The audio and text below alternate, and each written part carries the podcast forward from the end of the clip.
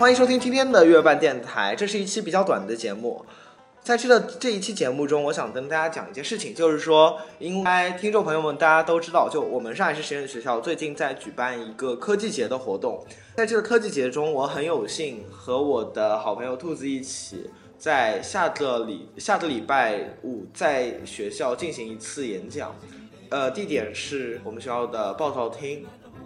我们将在这次演讲中聊一聊关于电子电台的现状，它的优势与劣势。以及电台复兴这一比较大的命题，应该是说电台这一种形式的复兴。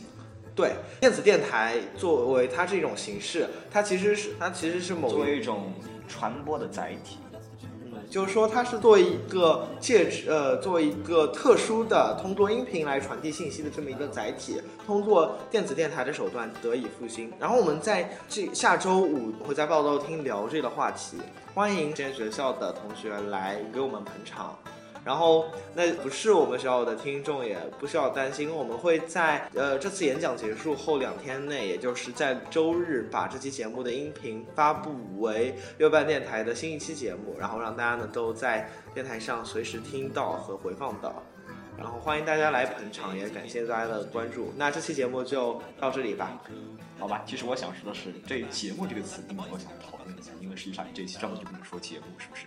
你应该说的是一个通知啊，嗯，是不是？啊，声明啊，这就是哎，没错，announcement 之类这种玩意儿是吧？好，那就这样吧。